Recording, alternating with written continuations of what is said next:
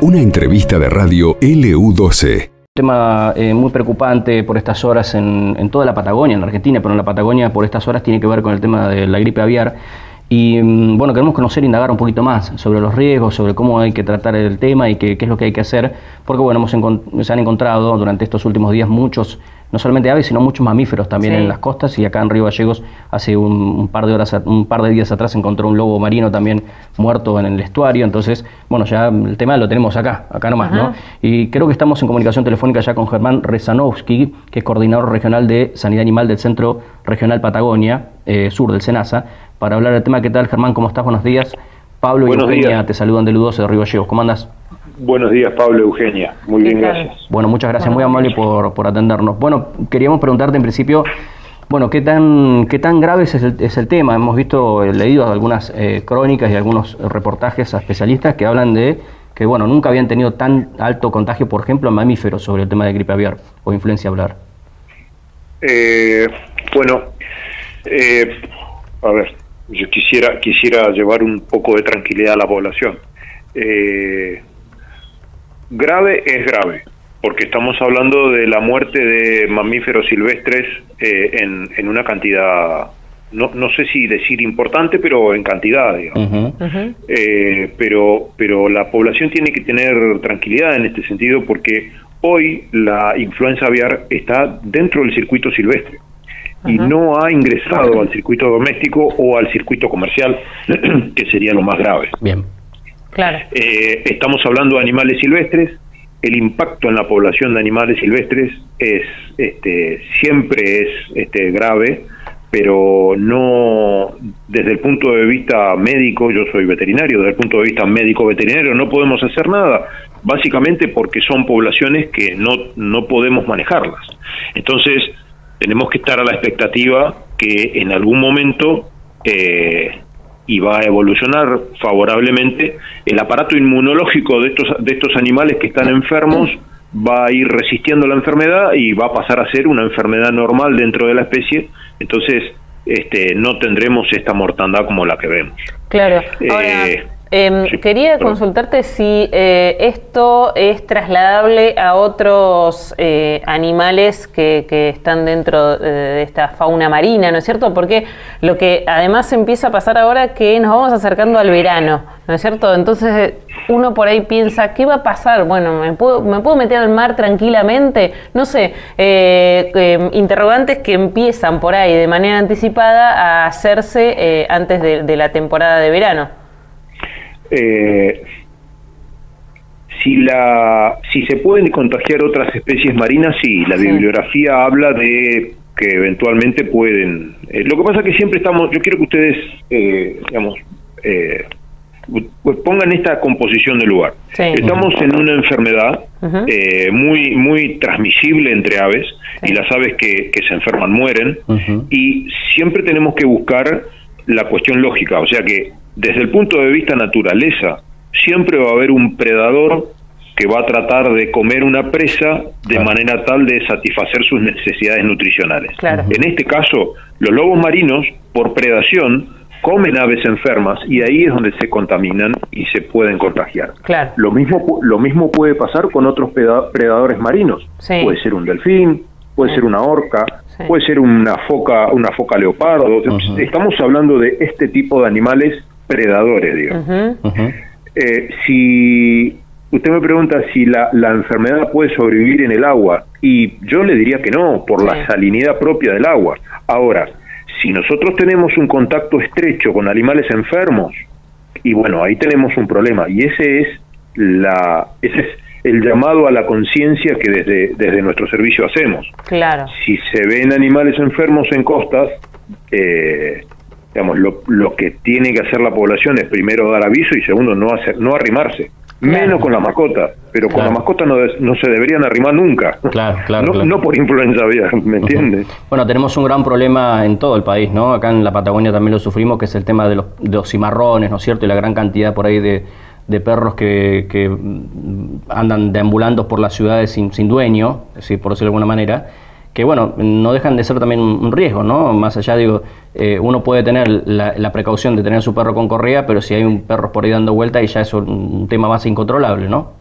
Bueno, mire, ahí eh, volvemos a, las cuestiones casi le diría de, lógica. Si estamos hablando de poblaciones poco controlables o poblaciones que de alguna manera estarían en silvestría, y bueno, les comprende las generales de la ley, le va a pasar lo mismo que le está ocurriendo al lobo marino. Claro, Ahora, yo cuando me refiero a mascotas me refiero a los perros que, conviven con uno. tienen dueño, claro. Claro, por supuesto, y que eventualmente pueden ser algún foco de infección. Entonces, digo, para evitar y sobre todo uno tiene que tratar de resguardarse porque esta enfermedad, si bien no es mucha, pero el potencial zoonótico que tiene es importante. Entonces, si una persona está en un estado permanente de un vínculo muy estrecho con un animal enfermo o convaleciente, y lo más probable que ocurra es que se contagie. Entonces, para evitar eso, no acudir a las playas donde se encuentran animales convalecientes o muertos, y desde ya no ir con las mascotas, ¿no es cierto? Claro, claro, sí. Em, ¿Ha habido, digamos, eh, registros ya de eh, personas que efectivamente se, se, hayan contagiado o hayan tenido una sintomatología que, eh, por otro lado, desconozco eh, cuál podría ser? Me parece que eso es algo que está faltando también un poco de información respecto a cuáles podrían ser los síntomas en caso de haber estado en contacto con alguno de estos animales. Bueno, voy, a ir, desmenuzo su, su, consulta. Eh, la primera es sí. Eh, a nivel mundial hay un registro epidemiológico de, de, seres humanos eh, que han enfermado por esta virosis. el, registro es escaso, no, no es mucho. Estamos hablando de una cantidad no mayor de, seres humanos a lo largo del tiempo y sobre todo estos, estas personas que han contagiado son personas que están vinculadas a una actividad productiva de aves. Claro, eh, o sea, no, no, es que se va a enfermar cualquier persona porque pasa un ave volando. Un criadero de pollos, por ejemplo, criadero de pollos, de gallinas. Claro, es una, es una enfermedad que puede estar vinculada, o, por decirlo de alguna manera, una enfermedad profesional, porque está vinculada a personas que están en contacto con aves y trabajando con ellas. Bien, habiendo dicho esto, estamos hablando de una, influenza. La influenza es una gripe, que tal puede ser como una gripe humana, y los mismos signos clínicos van a tener. Eh, decaimiento, fiebre, eh, eh, síntomas respiratorios, digamos. básicamente lo mismo. puede llegar a ser más o menos importante en función ya a cuestiones individuales de cada persona, ¿no? Claro, claro, está bien. Bueno, eh, también pensaba ¿no? que en el caso de aquí de la Patagonia y la Patagonia Austral, uno de los temas también que da mucha, mucha pena, más allá de que también, bueno, en Mar de Plata eh, lo, hemos visto, es que en estas zonas se dan también eh, estas colonias tan importantes, tanto de lobos marinos como de pingüinos y demás, ¿no? Por eso también se ve tanta fauna, tantos mamíferos también afectados, ¿no? Puede ser por eso. En este caso lo que nosotros entendemos es que son aves este, que vuelan, las que las que han generado esta este este contagio. Claro, claro, porque no tenemos eh, positivos en colonias de pingüinos ni tenemos mortandad en, pingüinos. Ah, bien, bien. Eh, sí se ven, digamos, se ve lo que hace la virosis con los lobos marinos y lo que entendemos es que eh, son aves que vuelan, que al estar cohabitando con estos, con estos mamíferos, realmente están ahí generando este contagio, ya sea por los desechos de las aves o porque son comidas por lobos marinos en, digamos en el mar, ¿no es cierto? Básicamente eso. Lo que hemos visto, eh, Germán, es que el, procedimiento que se hace, por lo menos lo que hemos visto acá en Río Gallegos, es que se entierra el animal, ¿no? Se viene una, una, máquina, ese es el, el, factor más importante y descontaminar el lugar donde estuvo. El procedimiento correcto es ese, básicamente para evitar la dispersión viral.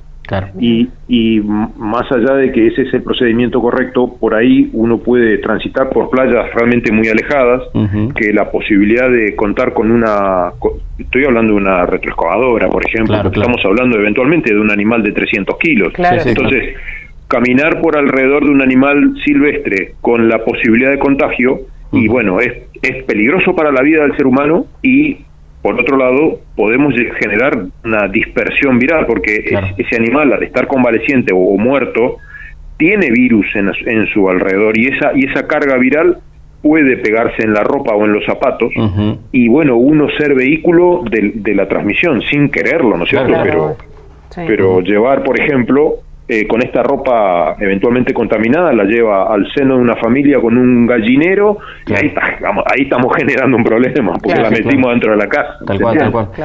Bueno, Germán, le agradecemos mucho la comunicación, es ¿eh? muy amable, ha sido realmente muy, muy clarito en la explicación. Bueno, el agradecido soy yo, muy amable. Buenos días. Gracias, buen día. Ahí estaba entonces el coordinador regional de Sanidad Animal del Centro Regional Patagonia Sur del SENASA, hablando, bueno, sobre este tema que es preocupante, por supuesto. Los productores en, toda la región han tenido daños terribles, ¿no? En, cuanto al tema económico, productores, digo, de aves, ¿no? Fundamentalmente de corral. Em, pero también, bueno, esto está afectando a la vida silvestre, ¿no? Siento sí, fundamentalmente todo lo que es la costa, lo que hemos visto con los lobos marinos, los elefantes marinos, y bueno, elefantes marinos no hemos visto, pero sí lobos marinos, focas y demás, ¿no? Sí, exacto. Esto pasó en LU12, AM680 y FM Láser 92.9.